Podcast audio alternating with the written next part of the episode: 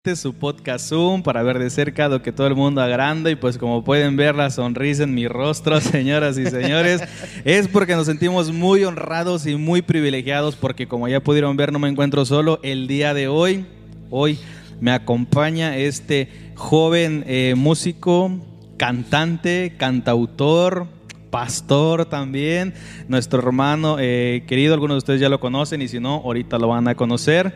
Este es nuestro amigo Asael Zapata. Asael, ¿cómo estás? Amén, Dios te bendiga, Brandon, una bendición estar aquí en, este espacio, en, Zoom, eh, bendiciendo eh, un montón de vidas, corazones que sin duda alguna van a escuchar.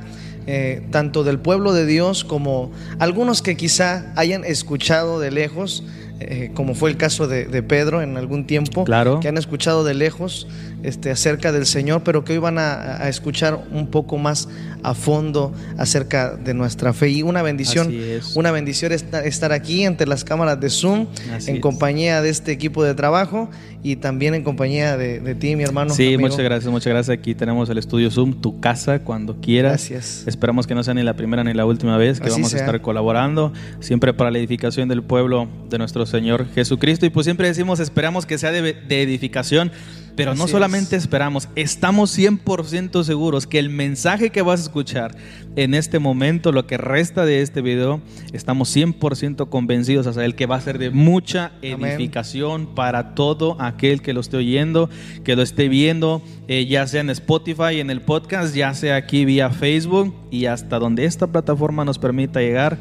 Este, sabemos que es de bendición, así que no te muevas, por favor, quédate pendiente, prepara tu corazón, dile Espíritu Santo, háblame, porque hoy estoy dispuesto aquí. Hoy, hoy, he puesto, he llegado, me he topado con este video y con estos siervos tuyos, porque entiendo que tú quieres hablar a mi corazón y estoy dispuesto, dile Espíritu Santo, háblame porque te escucho. ¿Veas a él? Así es, es el objetivo y bueno, Exactamente. hay que poner de nuestra parte. Así es. Así que atentos ahí, pluma, lápiz, hoja, lo que tengan, o si están en sus labores, lo que estén haciendo, bueno, presten bastante atención a este tema que vamos a tratar, bastante interesante. Seamos como los debería, dice que los de la iglesia debería ponían toda prueba, ¿verdad? conforme a las escrituras.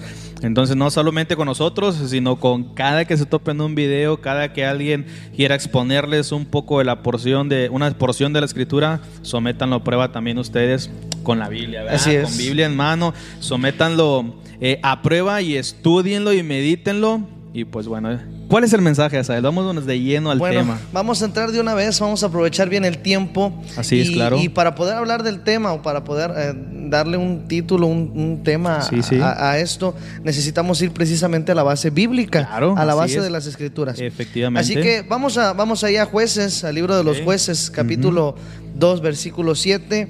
Y vamos a leer desde el versículo 7 al versículo 10 para ponernos en contexto acerca de una situación en la Biblia que, encierra precisamente eh, eh, un, mensaje para una nueva generación que yo creo que es, es una de las partes centrales eh, del auditorio de Zoom en este caso. Así es. va muy, muy de frente a la, juventud.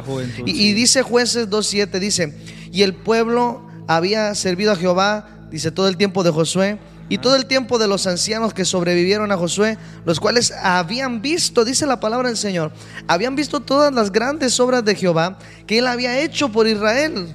Pero a partir del versículo 8 cambia el tono del pasaje. Comienza a tornar difícil aquí, ¿no? Complicada la situación y yo creo que aquí entramos ya de lleno, Sí, y dice la Biblia, dice, pero murió Josué hijo de Nun, siervo de Jehová, siendo de 110 años y lo sepultaron en su heredad en Timnat Sera, en el monte de Efraín al norte del monte de Gaz dice la palabra del Señor en el versículo 10, y toda aquella generación, o sea, hace la generación de Josué, es la que le precedió. Así, sí, dice, también fue reunida a sus padres, dice, y se levantó después de ellos otra generación que no conocía a Jehová, ni la obra que él había hecho por Israel. Qué bárbaro, qué bárbaro. Y es aquí donde descansa el tema de esta. Escalofrío leer eso, era. De verdad que sí. Es, es un tema bastante preocupante. Sí, definitivamente. Y que a, algunos adultos les da miedo afrontar con los jóvenes porque son muy desafiantes el día de hoy. Sí. Un carácter muy desafiante el de los jóvenes. Exactamente, sí, tienes toda la razón, tal cual. Entonces, vamos a hablar acerca de aquella generación que no conocía a Jehová. Así es. y así se llama el tema, ¿no? Ese es el no tema. conocían a Jehová. no conocían a Jehová. Entonces, hijo, eso. Nos vamos a dirigir respecto a eso. Está, está algo interesante. ¿Por qué? Porque partimos desde el concepto del desollamiento espiritual. ¿Por qué digo yo desollamiento espiritual? Partimos de este concepto porque se desolla la fe se desoya, o sea, no, no había la generación nueva. Se disuelve, se pierde. Para habían, acuerda ya simplemente se había esfumado. Habían acabado totalmente con el concepto de fe de sus padres. Pero, pero ¿a qué debemos esto? Bueno, la palabra del Señor nos enseña, por ejemplo, si leemos Josué, eh, eh, el capítulo 1 de Josué, cuando el Señor eh, llama precisamente a Josué, nos damos cuenta que Josué pudo levantarse en medio de su generación porque él estaba con su oído atento a escuchar a Dios. Porque había servido a Moisés, porque había estado muy de cerca a Moisés. Entonces, bueno, Yendo un poco más atrás, Moisés se levanta porque escuchó la voz de Dios, eh, Josué se levanta porque escuchó en Moisés la voz de Dios y, lo vio también, pero ese fue precisamente el problema que enfrentó esta nueva generación que fue después de Josué. Así es. Que, y es lo preocupante, ¿no? Que, ya no vieron. Que ya no había quien. Josué se levanta después de Moisés, pero ¿quién se levanta después del tiempo de Josué? Ese es el problema. Tuvieron que venir muchos tropiezos, tuvieron que venir muchas caídas. De veras que sí. Muchos errores para que después el Señor levantara otro juez. Pero pasaba lo mismo, se repetía la historia. Levant dice que para que el Señor levantara otro juez, dice que se cansaban de que, por ejemplo, que los madianitas sí. estaban hartos, estaban cansados de que los madianitas los estuvieran amedrentando y entonces como que alguien se acordaba, ¿no? Como que alguien por ahí decía, ah, como que tenemos un Dios que nos puede librar. Y dice que comenzaban a clamar, pero después de muchos, después ¿Les costó? de Exactamente. Vemos que les costó porque precisamente de eso habla todo el libro de los jueces. Sí. Tú lees, por ejemplo, los comienzos de cada capítulo y a veces en un mismo capítulo te encuentras más de una vez la frase. Y los hijos de Israel volvieron a hacer lo malo. frase se repite bien continuo. Y se está repitiendo. Y se está repitiendo. Por eso, es lo que nos ocupa el día de hoy. Y eso es lo que venimos aquí. eso es lo que venimos a exponer porque, porque esa frase sigue teniendo tanta relevancia en nuestros días. Está vigente esa frase tal cual. Está vigente. Entonces, vemos por ejemplo que Josué pudo levantarse con, con, vamos a decir que con facilidad, en un sentido figurado eh, en el sentido de que era implacable en su carácter, porque, porque él vio la figura de Moisés y vio la herencia de Moisés. Exactamente. Que la herencia de Moisés que fue, bueno, una fe inquebrantable que se vio demostrada en que, bueno, abrió el mar. Exactamente. Y, se vio reflejada en la vida de Josué en que Josué en silencio derriba murallas. Sí, mío. Vemos, Sí, sí, sí, Vemos entonces que Samuel Samuel escucha la voz de Dios en tiempos de desasosiego. Escasez, dice, escaseaba la palabra. Escaseaba totalmente. pero había una persona, en medio de todo ese, de ese escenario tan terrible que había, había una persona que estaba escuchando la voz de Dios. Uh. ese era Samuel. Gloria a Dios. Gloria a Dios. Gloria a Dios por los Samueles que nos están viendo ahorita. Así, es. Ese era Samuel. Y bueno, entonces vemos el mismo caso de Josué. Josué tomó parte también en esto. Sí, claro. Pero después de Josué, Después de Josué no Es ahí donde viene el problema. Es, aquí donde viene lo triste. Exactamente. Lo fúnebre de la historia. Y es aquí donde nos comenzamos a tornar no pesimistas, sino más bien realistas. Realistas. Porque estos mensajes no se, no se transmiten a nuestra juventud con el fin de apalear la fe. Exactamente. Sino con, el fin de, de abrir los ojos. Porque dicen secularmente, voy a usar una frase secular, dicen que quien no conoce su historia está condenado a repetirla.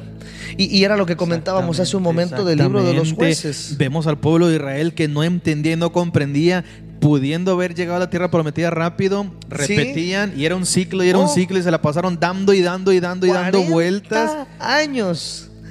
Desafortunadamente, y es por eso lo que decimos, si no causamos, eh, si el Señor no trae estos mensajes, literalmente tenemos una juventud y a una generación completa que puede perecer en el desierto porque estamos dando vueltas y vueltas y vueltas. Y, peor, como le pasó a la generación que fue después de Josué, podemos perecer estando en la tierra prometida estando en el lugar correcto. bárbaro. Estando en donde, en donde Dios quisiese que estuviéramos. Exactamente. Qué terrible es esto. No, no, no, por, eso, por eso tenemos que analizar. Qué fuerte, eh, la verdad sí, sí es fuerte, es preocupante.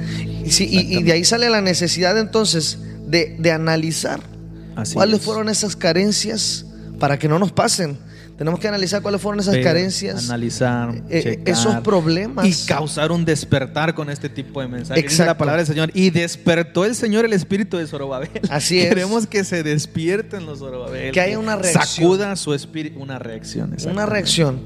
Darnos cuenta que aunque los tiempos cambian, y eso es inevitable, antes estos mensajes se daban detrás de un púlpito, por ejemplo. Eh, ya se ponen así, sí, dale, dale, dale. Y, hoy, hoy estamos en la virtualidad usando medios que para tiempos de nuestros padres eran condenables. Exactamente. Pero, pero estamos transmitiendo un mensaje tan vivo, tan fresco, tan actual a través de medios digitales.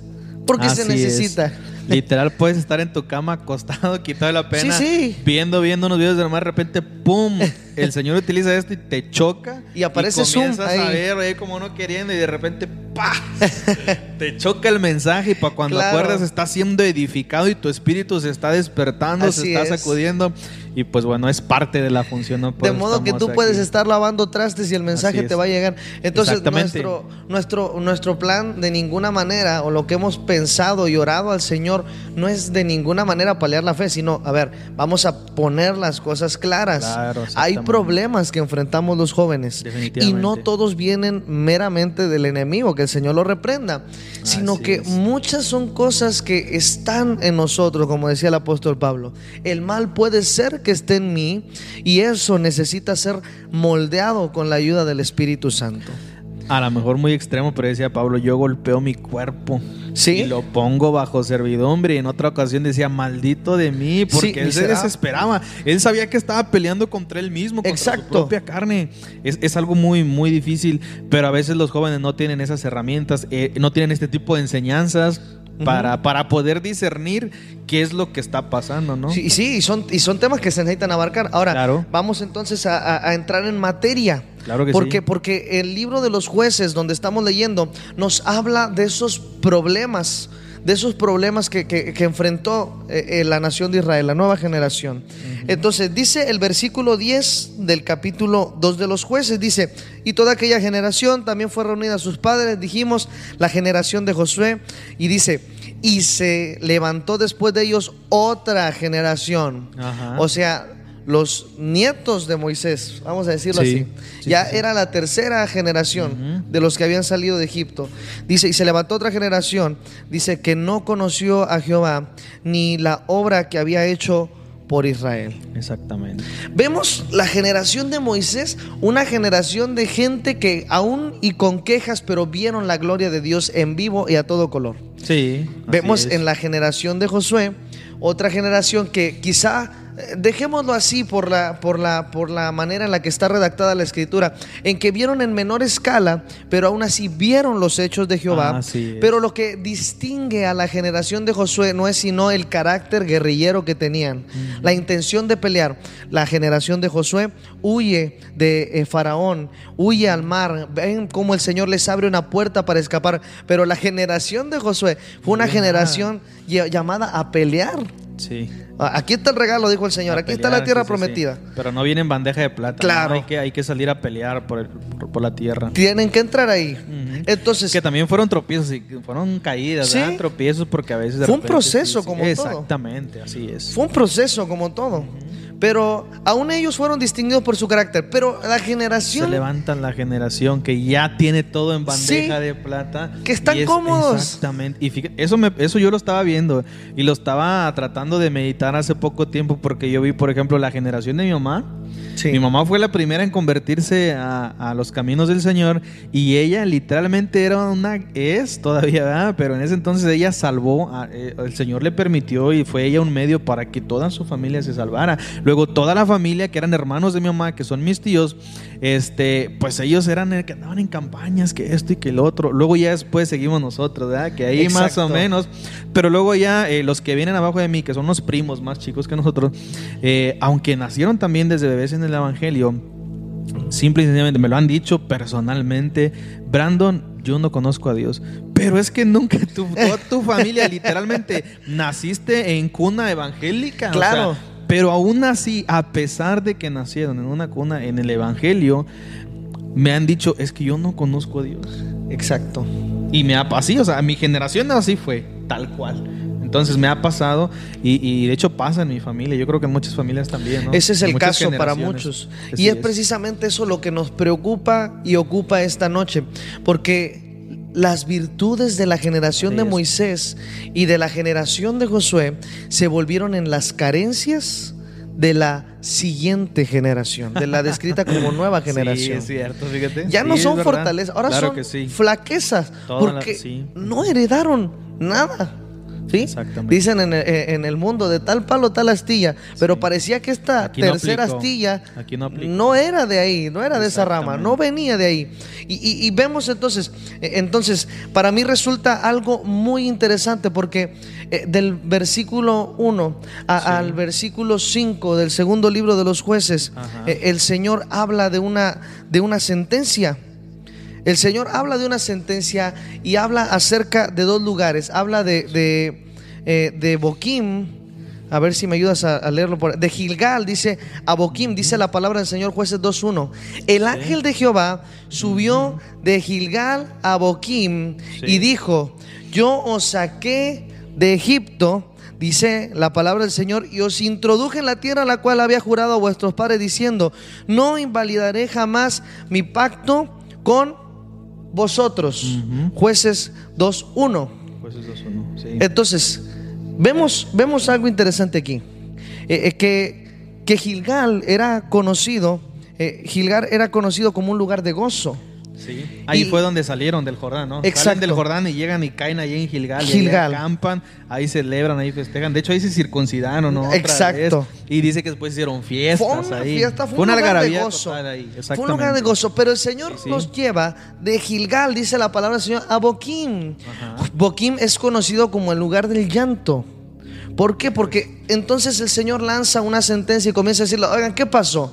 Los traje aquí porque esta es la tierra la que yo le prometí a sus padres y que les dije que no les iba a fallar. Y aquí están. Entonces el Señor comienza a exhortar al pueblo de Israel de tal modo que los hace llorar y lamentarse. Y por eso bautizan aquel lugar Boquín. Porque para ellos era un tormento. Para ellos era un sufrimiento. Y, a mí me resulta muy interesante esto. ¿Por qué, ¿Por qué el Señor los condena por algo que ellos no consideraban malo? Fácil. La respuesta es sencilla porque ellos no sabían que gran parte de, lo que hacían en su vida cotidiana era malo. ¿En qué lo vemos cuando el Señor entierra, por ejemplo, la tierra prometida a sus padres? Les dice, expulsen a los cananeos, expulsen a los amorreos. Pero la sentencia que Dios da es precisamente porque no lo hicieron. Sí. Entonces, vamos a ver un contraste que algo interesante. Hasta voy a dejar las hojitas un ratito. un paréntesis, en la, un paréntesis muy muy rápido es en la desobediencia, porque el Señor les había dicho, no lo hicieron y después a puro pagar consecuencias. Eso, porque el Señor, el Señor les dice, y, los padres, mira, mira cómo, cómo va a contrastar esto. Los padres de la, de la generación de Josué, o sea, Josué y, sus eh, contemporáneos. Sí, perdón, sus contemporáneos dicen, expulsemos a los cananeos, expulsemos a los amorreos. Eran gente de guerra. Sí. Pero los hijos de ellos dicen, vamos a casarnos con las hijas de los cananeos. Vamos a casarnos con las hijas de los amorreos. Es que para qué correrlos si podemos comerciar. Es que para qué provocar la guerra si estamos en paz. Entonces, te das cuenta que aquí está el primer contraste y tiene mucha similitud. Mucha similitud. No, sí. Mucha similitud. Definitivamente. Es lo que está pasando el día de hoy. Porque nuestra generación joven cuestiona todo. Cuestiona todo. y, tristemente, voy a decir esto con mucho respeto, pero a la vez con toda convicción, pasamos mucho más tiempo eh, eh, poniendo en tela de juicio y debatiendo temas que para nuestros padres eran convicciones y pasamos más tiempo debatiéndolos, peleándolos, investigándolos, leyéndolos, estudiándolos, que tratando de vivirlos. Ni siquiera los hemos experimentado. ¿Te das cuenta? Sí, no, no, no, claro que sí. Y, esto mata el espíritu. No, definitivamente. Porque, por ejemplo, veo en Facebook cómo le dedican tiempo, y, ahí va otra vez, con todo respeto, pero es que eh, eh, en parte soy predicador y tienen que entenderme que, que que a uno lo tienen como que amarrado, ¿no? Acá la gente en el estudio guardando todos los celulares. Hubieran visto cómo se pusieron allá atrás mis Una compañeros. acá atrás del estudio guardando Me parece que les aventaron sal. Entonces, veo por ejemplo cómo, cómo pasan tanto tiempo en redes sociales hablando y debatiendo acerca de, eh, la, vestimenta, por ejemplo. Sí. La vestimenta. Es que si tú subes hacia el altar, no quiere decir que el Espíritu Santo te va a usar menos. Y otros dicen, es que reverencia. Y es que esos son pensamientos de nuestros papás. Y es que, y se arma un debate y entre que si son peras o manzanas, debaten cómo se debe ir a la iglesia y no van a la iglesia. sí. Mira. O vemos el, otro contraste que es la generación casándose con el mundo. La generación. Si puedo, no, yo sé que está mal, a lo mejor es mal empleada, pero tipo un ecumenismo, ¿no? no está bien aplicado. Ecumenismo con el mundo, o sea, de que voy a la iglesia, pero aún así tengo mi lista de Spotify, que no edifica nada. los del estudio están saliendo con... Qué tremendo, qué tremendo es esto. Y así como eso, eh, hay muchas cosas en las que estamos adoptando, muchas cosas del mundo que sabemos que no nos edifican. Bastante. O sea, no es tampoco se trata de, de condenar ni un religiosismo, pero simple y sencillamente son cosas como dices tú, que matan al espíritu, que no te edifican para nada, pero decimos, ah, pues no pasa nada y nos casamos y como la otra vez, eh, por ejemplo, me hacían una pregunta a unos jóvenes y me decían, eh, no me acuerdo cuál era la pregunta, me decían, eh, ay, se me fue, pero total que me hacían una pregunta y me decía, ¿hasta qué significa pecado? ¿Hasta dónde estoy pecando? ¿verdad? y, o sea, él más que nada entendí que quería saber cuál era el límite Sí. me entiendes? ¿Hasta dónde me puedo estirar más para acá, más hacia el mundo, para pasármela ahí en el límite? Entonces me decía, ¿hasta dónde estoy pecando y hasta dónde ya no? ¿Sí me entiendes? Entonces yo le dije, lo que tú realmente me estás preguntando es ¿Qué tanto puedo jugar en el límite? ¿Hasta dónde me puedo estirar en el límite para jugar de ese lado en la mera orillita? Sí. En la mera línea. Y, y son cosas que, repito, son, son cosas que quizá tú puedes decir, es que en la Biblia no viene si está bien o está mal, pero desde siempre han sido convicciones de nuestra fe, de nuestros padres. Y la verdad, el tiempo que estamos viviendo no es tan para ponernos a juzgar y a debatir si es correcto o es incorrecto? ¿Será que esto cuenta delante de Dios o será que, no cuenta delante de Dios? ¿Será que esto me puede llevar al cielo? No, no la verdad es que estamos en, un tiempo de tanta necesidad que es, necesario vivir el Evangelio completo. Así es. es. necesario vivir el Evangelio completo. Que si. Dice, la palabra del Señor, y probadme ahora en esto. Vaya, vamos a calarle, hombre, vamos a probarle qué nos pasa, si realmente lo que papá y mamá nos están diciendo, si realmente nos va a traer bendición, si realmente nos va a traer una paz, si realmente nos va a traer beneficios, pues vamos a calarle. Pero nada, o sea, como dices tú, no queremos ni calarle, simplemente cuestionamos y cuestionamos y por qué sí, que, por qué no. Y, y es que eh, decimos nosotros, es que los tiempos cambian. Bueno, yo no discuto eso. Verdaderamente los tiempos cambian e, en muchas maneras. Pero la palabra de Dios es clara, es tajante y dice, eh, Dios en hebreo dice, Dios es el mismo de ayer, hoy y por los siglos. O sea, Amén. no hay para dónde hacerse. Y después hay otro pasaje de la Biblia que voy a sacar de contexto, pero, pero hay una palabra que rescato yo mucho y amerita por la revelación. Sí, exacto. porque dice la Biblia, hablando del día del juicio, dice, porque está establecido para el hombre que muera una sola, vez, y después el juicio. Así es. Pero la palabra que yo rescato es establecido. establecido. ¿Por qué, ¿Por qué establecido? Porque hay muchas ideologías hoy en día. Dentro de la iglesia hay muchas maneras de pensar, de, cómo se, vive el Evangelio, de cómo se lleva la cruz, de, que si puedo escuchar música eh, cristiana y mundana al mismo tiempo, que si puedo poner el pinito ahora que viene la Navidad. ¿Tú crees? Porque hay, hay muchas maneras de pensar. Que si la salvación se pierde o no se eh, pierde. si no se pierde, esa es pues una muy buena. es un libertinaje. Esa es una si muy buena. se pierde, pues qué religiosos. Al final de cuentas, todo cuestionado. Y vemos todo eso. Y vemos todo eso. vemos, vemos todas esas corrientes.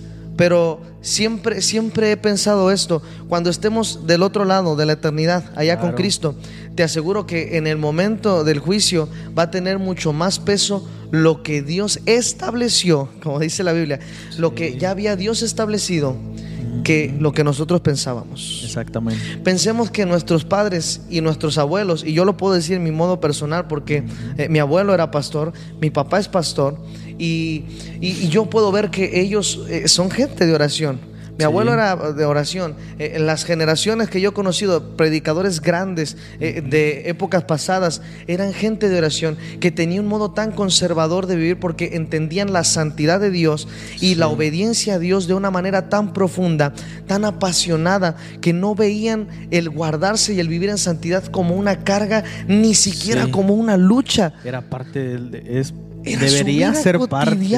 debería ser parte del diario vivir. E, e, era ellos como eran. Nosotros lo veíamos como una guerra como una lucha. Oye para nosotros son ejemplos abismales el poder vivir como uno de ellos pero para ellos nos vemos muy extremistas hablando de una vigilia, nos vemos muy extremistas hablando de un ayuno. y esa es la palabra correcta, extremista, porque miren la cantidad de veces que he escuchado a jóvenes emplear este término. Es que no hay que caer en el extremo, pero tampoco caer en el libertinaje. No, es que no son extremos. Es que vivir la vida cristiana es así. Para el que anda en la carne, obviamente esto va a ser una lucha terrible. Sí, sí, sí. Porque es luchar contra los gustos, porque la carne, como decía el apóstol Pablo, no está sometida. Decía el apóstol Pablo, con la mente vivo la ley de la carne, eh, pero también dice, vivo la ley del espíritu. Porque, porque esto es una lucha en nosotros. Sí, sí, es una lucha constante. Y, vemos entonces a la, a la, generación que va después de Josué enfrentando problemas porque, porque no adoptaron una herencia espiritual. Y, vemos ahora nuestros problemas en la actualidad. Yo te pregunto, te, hago una pregunta, Brandon, a ver si. Y contéstamela así, eh, como tú lo piensas. ¿Ya pasó el tiempo de los milagros? No, que va. ¿Pasó el tiempo de las revelaciones? No, no, no, Pasó el tiempo de, en que vemos eh, manifestaciones. Dios sigue haciendo milagros. Dios sigue haciendo milagros, pero vemos entonces problemas en nuestra generación tales como que, oh, me dio alergia, dicen algunos. Oh, corre por la loratadina. Así es. Pero nuestros padres, ¿qué hacían? Nuestros papás, ¿qué hacían? Vamos a orar. Tráete el aceite. Vamos a orar. Y nosotros decimos, ¿pero por qué? Si está la medicina. Eh, eh, mira, te lo traslado al, contexto bíblico. ¿Para qué? Si están los cananeos que siempre nos echan la mano. Que creo que aquí ya, como que ya es momento, ¿no? Estás, estás abriendo una puerta Estás abriendo una puerta al mensaje muy interesante y, quiero entrar aquí, me voy a desviar un poquito y a la vez no, bajo el mismo precepto, ¿verdad? Este, ya hablamos del problema en cuanto a lo que es a los jóvenes, a la juventud, y, abriste algo aquí bien interesante que es a lo que voy. Y bueno, esto, esto se llama Zoom para ver de cerca lo que todo el mundo agranda. Y hoy le vamos a poner un zoom a este problema, que realmente es un problema, ¿no? en esta generación nos vamos a poner zoom, zoom, zoom, zoom, y nos vamos a ir a fondo, a fondo, nos vamos a ir al génesis del problema, nos vamos, a ir al origen, el que creo yo que es el problema.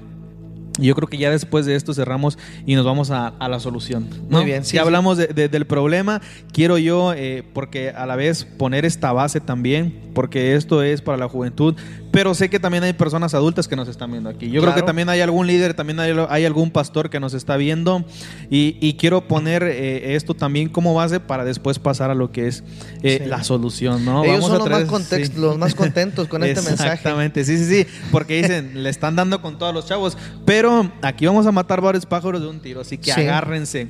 ¿Por qué? Porque dice la palabra nos vamos a regresar, acuérdense, nos estamos regresando un poquito. Eh, eh, voy a, nos quedamos ahí donde Asael quedó, pero me voy a remontar un poquito más atrás, más hacia el inicio, más hacia el origen. Y es que iniciando el libro de Josué, cuando recién iban a pasar el Jordán, le dice el Señor le dice a, Josué, le dice, mm, dice en el 4.6, para que esto sea señal entre vosotros y cuando vuestros hijos preguntaren a sus padres mañana diciendo, ¿qué significan estas piedras? Les responderéis que las aguas del Jordán fueron divididas delante del arca del pacto de Jehová, dice, cuando ella pasó el Jordán por las aguas. Dice en el 8, y los hijos de Israel hicieron así como Josué les mandó, tomaron doce piedras de en medio del Jordán, como Jehová lo había dicho a Josué, conforme al número de las tribus de los hijos de Israel, y las pasaron al lugar donde acamparon y las llevaron ahí.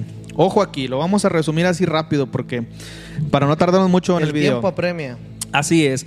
Dice que cuando recién van a pasar el Jordán, Jehová le habla a Josué y le dice, cuando vayan pasando, le dice, ahí donde se para el arca en el centro, de ahí van a recoger 12 piedras y cuando salgan del agua, con esas 12 piedras las van a amontonar y van a hacer un monumento. Le dice, para que el día de mañana que sus hijos y que sus generaciones pregunten, ¿qué es esa esas piedras? ¿Qué es ese monumento? ¿Qué es esa montaña?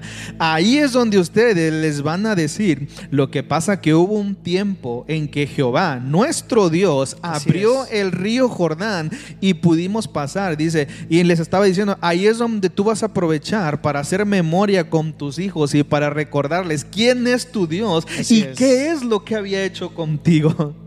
Y dice más adelante que efectivamente así lo hicieron. Y dice que Josué puso ahí esas piedras en monumento y reunió a toda la gente, a toda la congregación y les dijo, estas piedras están aquí, están en memoria para que son conmemorativas, dice ahí la palabra conmemorativas, para que ustedes constantemente les recuerden a sus hijos y a sus generaciones quién es su Dios y qué fue lo que hizo por ustedes precisamente el Señor adelantándose a este problema que estamos viendo. el Señor ya lo había previsto. ¿Cuál fue el problema ahí? Fue una desobediencia para empezar y fue que los padres pusieron ahí las doce piedras, pero después se les olvidó decirle a sus hijos y pasarlo de generación en generación hasta que llegamos a esa tercera generación que definitivamente no conocía a Dios, pero no la conocía y es aquí donde voy a entrar ya el mensaje, porque hubo una generación que dejó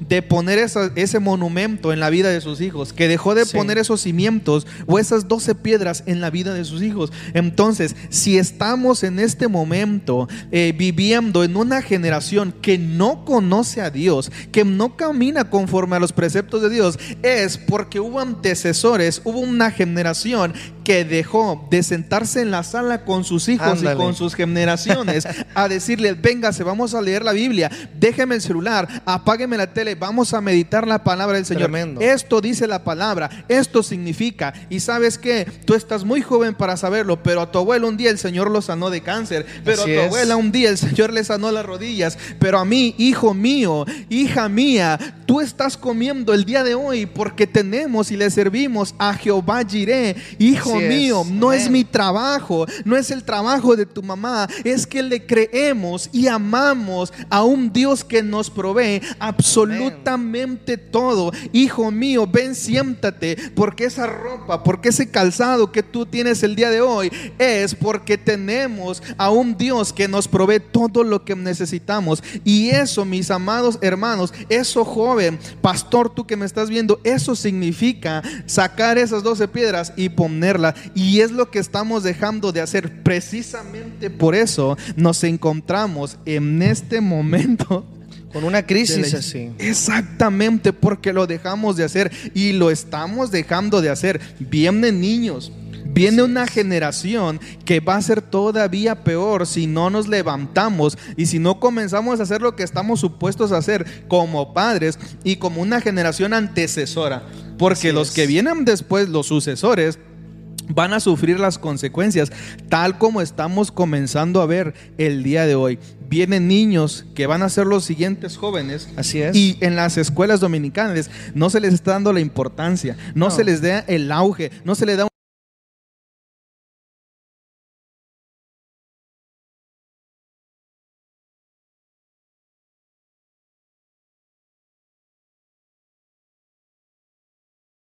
¿Qué pasa? Que no, no les dan el apoyo y está la maestra en un saloncito, el más feo, el más chiquito, y no le damos la importancia cuando es el ministerio más importante, porque ellas están poniendo las bases, están poniendo los cimientos de esa generación. Esas maestras, discúlpame que sea yo quien te lo diga, pero ellas son las únicas, las maestras de niños son las únicas que están levantando ese monumento con las doce piedras. Sí, porque... Y están haciendo la labor de papá y de mamá en la casa.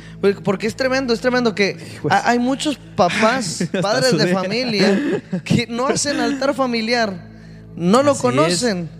No, no, no, no, claro que no. Así es. Y ni siquiera nos podemos esperar todos para orar por los alimentos. Oye, y yo me he dado cuenta que más de una predicación, en mi caso que mi papá es pastor, por ejemplo, y que yo le ayudo, hemos predicado, tanto él como yo hemos predicado en más de una ocasión, practiquen hermanos el altar familiar porque se necesita. Es porque se necesita, hermano, vienen tiempos es difíciles. Es imprescindible, no se necesita. es imprescindible, fundamental, es básico. ¿Y sabes qué es lo que me han dicho en varias ocasiones, hermano? Es que me da pena. Ay, Señor, les da pena. Pero, pero no les da pena, eh, por ejemplo, ay Señor, ahí voy y con todo respeto, no les da pena. Esto se está tornando sangriento ya, ¿no? ¿no? les da pena que los escuchen gritando los vecinos, aventando chanclas, jarros, ollas y todo lo que se encuentren. Pero les da pena practicar un altar familiar, no. No es posible. Yo veo, y, lo digo con dolor en mi corazón, como lo dije en una ocasión también eh, en medios eh, digitales, dije, eh, veo a, Dios cargado de propósitos, cargado de llamados, cargado de ministerios, cargado de, tantos deseos para esta juventud, para esta nueva generación, pero, pero también veo muchos oídos sordos. Por eso decía el Señor Jesús, pedid al Señor de las mies que envíe obreros. Pídanle porque la mies es mucha. fue tanto el problema de la nación de Israel que, vemos pocos casos en los que se levantó un altar. y, el, próximo que lo pudo hacer fue, por ejemplo, Elías. Pero ¿cuándo lo hizo Elías? Hasta que la situación estaba hecha un desastre. Hasta que dice él que se sentía el único oh. de los profetas. y 400 profetas de Baal. Y decía, es que nada más yo he quedado. Entonces, había un montón de de, profetas de Baal y él se enfrenta. Y dice la palabra del Señor que, para enfrentarse a los profetas de Baal, él edificó un altar de 12 piedras. Y, mi, pensamiento en ese momento fue, ¿hace cuánto en ese entonces que no se edificaba un altar Así es. de 12 piedras, recordando? Así es. Oh, qué tremendo es esto. Hermanos, escuché, inclusive en alguna ocasión un, una, un pastor decir, no es posible que los, que los hijos no escuchen la Biblia en la casa y si que la tengan que ir a escuchar un penal. ¿Qué te parece? Oye, he platicado con muchachos, señoritas, jovencitos. Hay que llevar el altar a la casa, pero estamos algunas de las veces como Gedeón. Dice que Gedeón se encuentra en Ofra con el ángel de Jehová y él ahí entiende que ese es el momento de su salvación porque está viendo al ángel de Jehová y levanta un altar ahí en Ofra. Y muchas de las veces queremos levantar el altar en donde fue la salvación en la iglesia. Ahí levantamos un altar y vamos oramos ahí cantamos pero esa misma noche el ángel de Jehová le volvió a decir a ver a ver a ver a ver yo no te pedí el altar aquí Tú me lo diste porque quisiste. El altar que yo demando y el altar que yo sí te estoy pidiendo es en tu casa, en, la casa de tu papá, donde tienes altares, pero que no son míos. Así es. donde, ay, Señor, le tienes un altar a la tele, le tienes un altar al Facebook, le tienes un altar a todo. arriba, mira. Tienes un montón de ídolos, pero ahí no tienes un altar. Entonces le decía, yo quiero que lleves el altar a tu casa y que derribes todo lo que está ahí, que esté ofendiendo a, mi presencia, que me esté ofendiendo. Y dice que él hasta tuvo miedo, le fue difícil, como a algunos de nosotros nos ha sido difícil y nos está haciendo difícil levantar ese altar en la casa. Y mira que es necesario levantarlo y enseñar a las siguientes generaciones que lo hagan. Porque por ejemplo vemos el caso de Job. Job capítulo, capítulo 1, donde él ofrecía sacrificios y lo hacía por sus hijos. Escúchenlo bien, hermanos que van a la iglesia, oran, eh, cantan, eh, diezman, ofrendan, pero que no enseñan a los hijos a hacerlo. Porque Job dice en la Biblia que ofrecía sacrificios por sus hijos. Pero sus hijos murieron sin ser salvos, porque la salvación siempre ha sido un acto personal y la Biblia no registra que los hijos de Job hayan hecho el intento por hacer un sacrificio. Así que eh, con todo su corazón, Job. Job levantaba esas 12 piedras, ese monumento lo levantaba. Y lo hacía. Pero no iba y les decía. Pero sus hijos, ¿dónde estaban sus hijos? Estaban en la fiesta. ¿Dónde los sorprendió la muerte? Estaban enfiestados. Oye, entonces murieron sin la salvación. ¿Y, y, por qué? Porque Job no les enseñó. qué temazo el que está trayendo De veras, de, veras, qué, tremendo es esto. Entonces eh, necesitamos, necesitamos, porque hermanos, podemos no darnos cuenta. Así como Job eh, eh, ofrecía sacrificios, llevaba su vida, llamémosla cristiana, aunque todavía no existía el término. llamemos que Job llevaba su vida cristiana, pero sus hijos no eran parte de ella. Así como muchos de nosotros podemos estar llevando una vida cristiana. No estaba dejando un legado. Exacto podemos nosotros estar viviendo y yo puedo hacer hacer zapata y cantar, tocar y predicar, pero si los que vienen después de mí no han aprendido esto. Dice la palabra del Señor que cuando David sabía que su hijo Salomón estaba supuesto a levantar el templo, le juntó absolutamente todo, le dejó todo para que él continuara la obra y le dejó un legado Así es. Por, y, y, espiritual, obviamente, le dejó un legado porque él cuando llegó al trono, lo primero que fue que se acordó es porque traía escuela de su padre David. Así es. Pero lo que voy es que le dejó un legado y le dejó todo lo necesario. ¿Cuántos de nosotros estamos dejando todo lo necesario para que nuestros hijos continúen con la obra?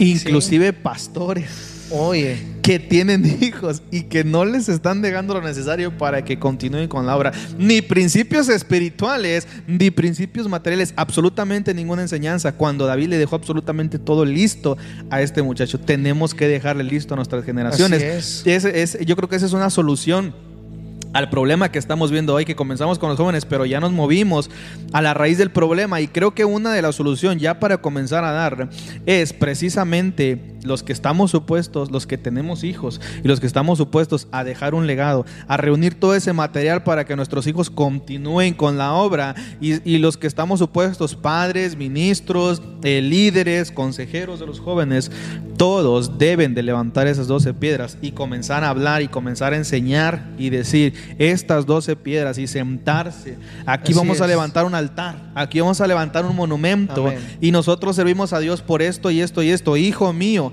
nieto, jóvenes de mi iglesia, y yo como consejero de jóvenes, esto es lo que tengo para ustedes. Miren, la palabra de Dios dice, dice, y dejar cimientos fuertes, cimientos sólidos para que estos jóvenes puedan poner por obra la palabra, que no solamente la conozcan, sino que la vivan y que la pongan por obra, porque solamente así van a ser, dice la palabra del Señor, que el que escucha la palabra y la pone por obra, dice que es eh, como el hombre que edificó su casa sobre la roca. Sabemos que Jesús es la roca, pero en ese caso muy específico, eh, Dios, eh, Jesús mismo está hablando de que la roca representa el poner por obra la palabra de Dios. Dice, el que oye estas palabras y las pone por obras, dice, es como aquella persona que pone su casa sobre la roca. Entonces, la roca también, poner un, un cimiento sólido como es la roca, es poner por obra la palabra de Dios. Pero si no le enseñamos la palabra a los jóvenes, si no le enseñamos la palabra a los jóvenes, ¿cómo la van a poner por obra? Es, eso, porque veo yo la necesidad y ya que estamos entrando al tema de las soluciones, yo, yo diría que otra también ah, que va de la mano con la que comentas es transmitir convicciones y transmitir también pasión. transmitir pasión. ¿Por qué? Porque yo oro, te voy a decir yo, ¿por qué oro? Yo oro porque yo me levantaba a veces a las 3 de la mañana cuando era niño, quizá iba al baño, pero camino al baño, pasaba por la sala y escuchaba el modular prendido y veía entre la oscuridad la silueta de alguien que estaba orando. Ese era mi papá. Sí, sí, el modular que nosotros teníamos era un modular que cuando tú lo prendías en lo oscuro, el botoncito tenía una lucecita azul. Entonces, yo cuando me levantaba en la noche, y, esto es algo que mi papá no sabe, yo creo apenas se va a enterar cuando vea esto, es que cuando yo me levantaba en la noche y tenía miedo, me bastaba con ver que esa luz azul estaba encendida para saber que él eh. estaba orando y el temor se iba. Y aquí está el ejemplo. aquí está el ejemplo. Debo decir eso. Un joven predicador de un abuelo que levantó esas doce piedras y le dijo a su hijo, y luego el padre que levantó esas doce piedras y se lo transmitió a su y hijo. Aquí la llevamos. Y aquí está el ejemplo. Entonces, yo, soy, yo, yo, yo siempre lo he dicho, si el Señor ha podido hacer algo en mi vida, primero ha sido por su misericordia, aún por sobre la obra de mis papás, primero por su misericordia, pero dado de la mano también esto ayudó bastante, que yo tuve papás que oraron por mi futuro. Nos vamos a la Biblia. Timoteo. Ah, bueno, Timoteo, Timoteo le dice Pablo que, lo que él tiene, dice que fue gracias a la fe no fingida de su abuela Loida y de su madre Unice, que ellas fueron las las que estuvieron ahí. Sí, tal cual, no nos vamos muy lejos, la Biblia lo respalda. Siempre lo he dicho yo, si yo, si yo canto, si yo predico, si yo eh, puedo hacer, mira, fue porque mis papás oraron porque, porque yo cantara, porque yo tocara, porque yo predicara. Yo recuerdo que cuando de niño uno se hacía el dormido, escuchaba a mis papás orar hasta por la mujer que me iba a tocar. Sí. Oraciones profundas. No dudes que todavía están orando. todavía, ¿verdad? Idonia. Eh, no, mis, mis, papás también, fíjate. Nunca dejan cabos Yo no vengo de, a lo mejor ese trasfondo, yo sí fue un más difícil, ¿no? Ya, ya venías platicando. Pero sé que cuando yo estaba perdido y cuando yo no, no, no, estaba ni cerquita de, volver al camino del Señor, yo sé que mi padre estaba a las 3 de la mañana. Mi papá es un hombre muy duro, pero a las 3 de la mañana ese hombre duro se estaba quebrantando y llorando Delante por de un Dios. hijo. Exactamente, llorando por su hijo y corriendo, pastor, ore por mi hijo y pidiendo ayuda para que oraran por mí. Mi madre también. Tantas oraciones de una madre tan poderosa. Entonces, es eso. Vemos, vemos esas oraciones tan profundas de nuestros padres. No se comparan a las oraciones que hacemos por los alimentos, por ejemplo. Que algunos ya ni oran por los alimentos. Entonces, Son eh, oraciones como las de Ana. Oh. Dice que Ana hasta le sí. ¿qué tiene? Decía, ¿qué Parecía que se había pasado, ¿verdad? Sí, no, pero ella por estaba consumida en su oración. Entonces, hay que transmitir eso a las nuevas generaciones. Pasión por la búsqueda de Dios, no obligación, porque no es un castigo. Y escúchenlo bien, papás. No es un castigo correcto poner a tu hijo a orar. ¿Te portaste mal? Ponte a orar. No, no, no. Es que no es un castigo la oración. Hay que cambiar la perspectiva. Exacto. Orar es una bendición, es un privilegio. No teníamos derecho a accesar a la presencia de Dios antes de Jesús. Ese fue un regalo. No es un castigo de disciplina para los hijos. Transmitamos pasión, que nos vean servir con amor. Transmitamos convicciones, transmitamos amor por la palabra de Dios, porque fue otra cosa que Moisés le transmite a Josué. Por eso es que Josué eh, eh, comienza su libro diciendo: Nunca se apartará de su voz este libro de la ley, sino que de día y de noche. Me, oye, una expresión. Y si así lo hiciera, le dice tan profunda. Yo estaré contigo. Exacto. la condición. Exacto. Entonces el Señor ya había sido muy específico, por ejemplo, en Deuteronomio capítulo 9, 10, por ahí. El Señor fue muy específico en instrucciones. Así como ha sido específico con nosotros, así como nuestros abuelos y padres han sido específicos en la enseñanza con nosotros. Nuestros tiempos no están para arriesgar nuestra salvación entre que si esto es correcto o es incorrecto. Los tiempos no están para eso. Los tiempos están para que vivamos cristianos de convicciones, jóvenes cristianos de fortaleza, jóvenes cristianos que no estén dispuestos a arriesgar ni un solo eh, milímetro de, terreno eh, en su corazón, que no estén dispuestos a ceder absolutamente nada.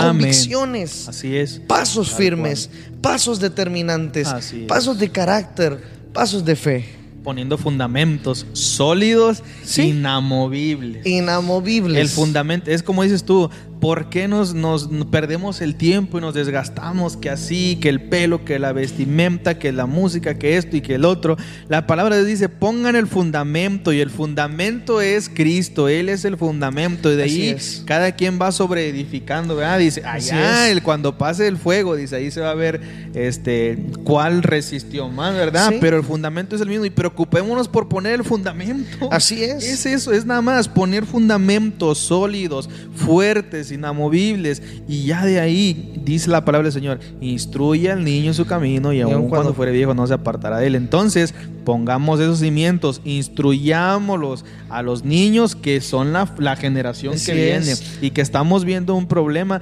que se puede agravar si no tomamos cartas estamos en a tiempo, Estamos a tiempo. Lamentaciones 3:27 dice, bueno les al hombre llevar el yugo desde su juventud. Exactamente. Cuando escuchamos la palabra yugo, nos, nos, nos suena algo muy terrible. Nos conflictúa por el hecho de la esclavitud. Pero mira, que, llevar el yugo del Señor no se trata de todas aquellas cosas que ya no voy a poder hacer o todo aquello que voy a perder. es que él lo prometió, él dijo, mi yugo es fácil, hombre, es ligera sí, pero dile a un joven, dile a un joven, sométete. Uy, qué Dile a un joven, Mira, ya queremos acabar, pero no podemos. Sí, sí, Dicen que el que muchos desvíos porque Pocas ganas tiene, dice. Mira, vamos a tener que hacer parte 2. Sí, vamos a hacer parte 2.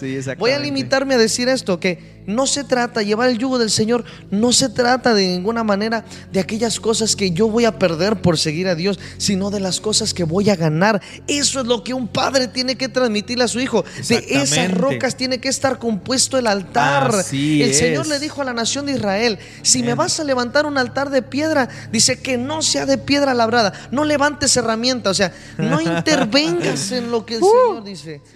Ponlo así como es, porque, porque someterse al yugo de Dios no se trata de lo que uno pierde, sino de lo que uno gana. ¿Qué ganas? ¿Qué gano? Ganas una eternidad con Cristo. Ganas el regalo de, la salvación. Con eso tienes. Ganas protección sobre tu vida. Ganas seguridad sobre tu futuro. Ganas, oye, un futuro para tu familia que aunque quizá ni novia tengas, el Señor lo tiene asegurado. Eh, eh, entonces, ganas propósitos que la juventud del día de hoy, los ninis, oh. es una juventud sin propósito, realmente, que, que, hay muchos, ya, ya, están corriendo todos los del estudio. No, de este, Somos una, una juventud que carece de propósitos. Hemos perdido el rumbo, somos apáticos. ¿Cuántos jóvenes dejaron de estudiar, están en la casa nada más con el celular, sin querer trabajar, sin tener metas, sin tener proyectos? Bueno, en Dios encuentras propósitos. Sí. Díselo a alguien que está cumpliendo aquí el propósito de Dios en la tierra. Tienes un propósito, tienes algo por qué pelear, algo por qué luchar. Decía Pablo eh, que, él se esforzaba constantemente, ¿verdad? Por la carrera que tenía por delante y que él luchaba legítimamente, decía. Lo que, sí, lo que el Señor revela en Hechos, por ejemplo, eh, eh, nos demuestra que Dios no está limitado en propósitos. Porque dice la Biblia que el Señor tenía, dice, vuestros, vuestros jóvenes, dice, verán visiones. Así es. Vuestros ancianos soñarán sueños. Los niños van a profetizar. Entonces vemos, Dios no está limitado. Lo había dicho Joel, ¿no? Sí, sí, Joel y lo repite el apóstol Pedro. Exactamente. Entonces, para quien diga que la profecía de Joel se cumplió el día del Pentecostés, Pedro vuelve a repetir en su tiempo, dice, en los postreros días. Dice, antes que venga el día del Señor, dice, dice el apóstol. Mi espíritu sobre toda carne. Entonces vemos que verdaderamente Dios sigue teniendo propósitos. Y, aquellas personas jóvenes, inclusive adultos, adultos jóvenes que carecen de carácter, muy a menudo son aquellos que carecen también de esta comunión, de, trabajo, que carecen de identidad.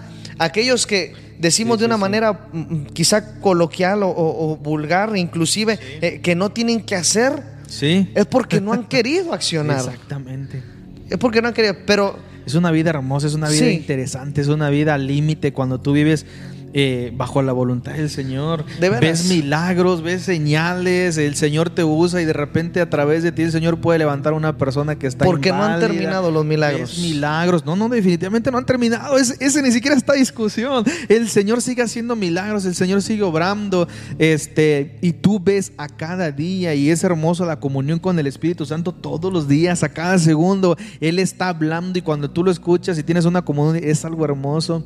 Deberían de experimentarlo. Entonces deberían de experimentarlo, hombre. Por favor, métanse con el Señor, chavos, en buena Necesitamos, necesitamos es eh, necesario. más jóvenes de este tipo.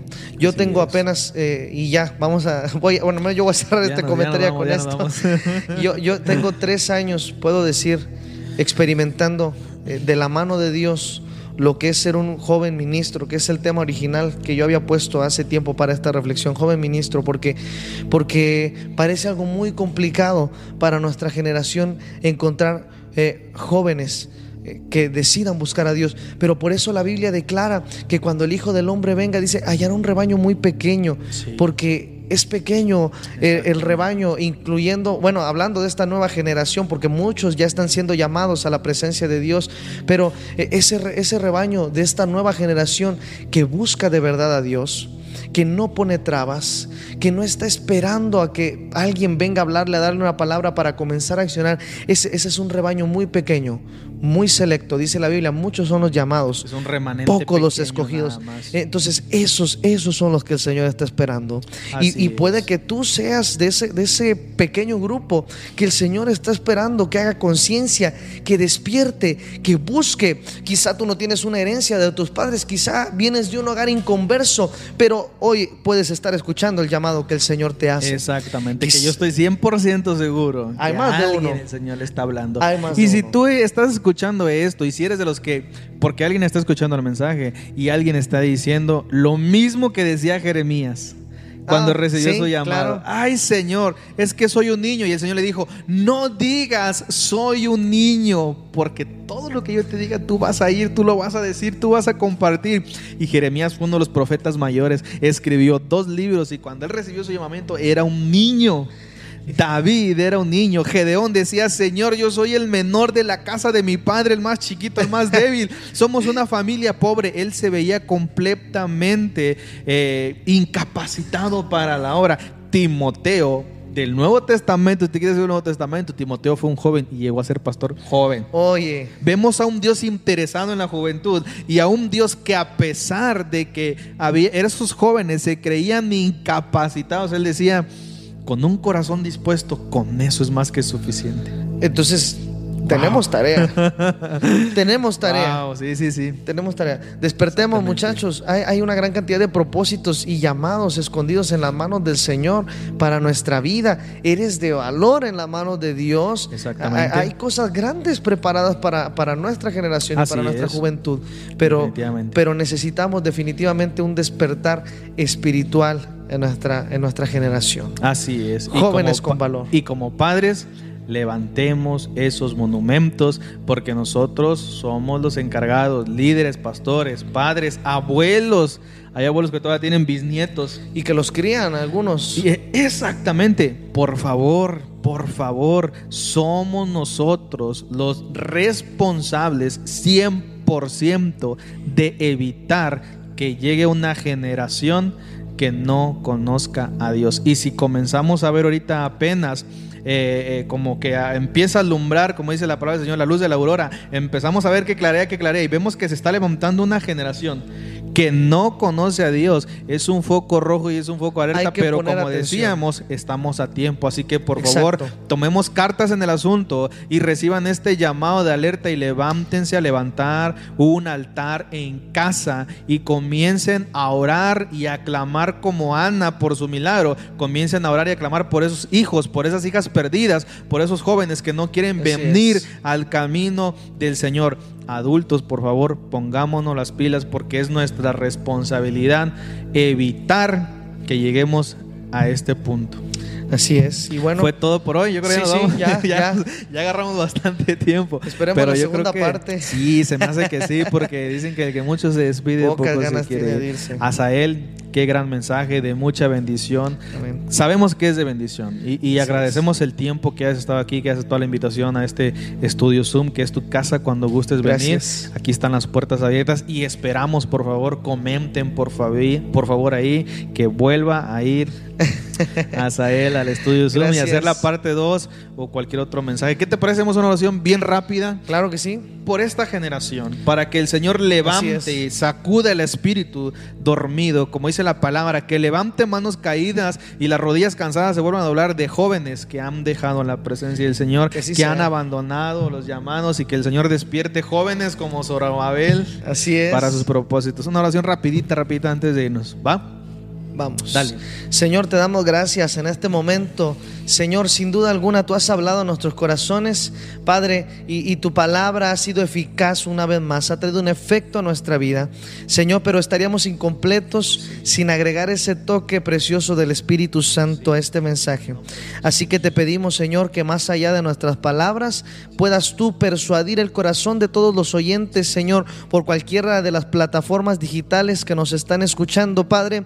Yo sé que hay un corazón que ha estado apacible, Señor. Eh, dormido en el eh, rico sueño de la indiferencia, Señor, eh, quizá quieto, descansando, Señor, aún consciente del llamado que hay sobre su vida, aún consciente del legado cristiano que le ha sido heredado, aún consciente, Padre, de que se ha orado por él y de que hay rodillas detrás de su vida, sea converso o inconverso, Padre, hay propósitos para esta nueva generación que está en tu mirada, en tu corazón, y ahora nos unimos en oración todos quienes estamos en este lugar, Padre, y todos aquellos que nos escuchan y, e inclinan sus rostros y cierran sus ojos, Señor, y oran con nosotros, Padre, te pedimos que despiertes el espíritu de los valientes en el corazón de todos aquellos que escuchan este mensaje, Padre, que tu Espíritu Santo comience a hacer una obra perfecta en su vida, Padre, que comiences a tratar con cada corazón, Padre, que ha estado quieto, Señor, que ha estado indeciso,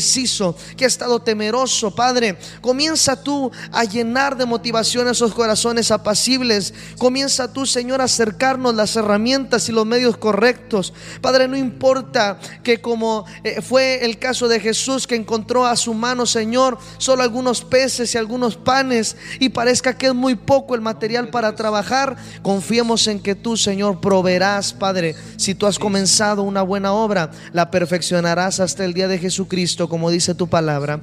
Confiamos en ti, Señor, confiamos en tu palabra y en tus promesas. Gracias en el nombre de Jesucristo. Amén. Gloria a Dios. Este fue su podcast Zoom para ver de cerca lo que todo el mundo agranda. Amén. el Zapata con nosotros. Gracias, gracias. Vamos por episodio. Dios les bendiga. Bendiciones.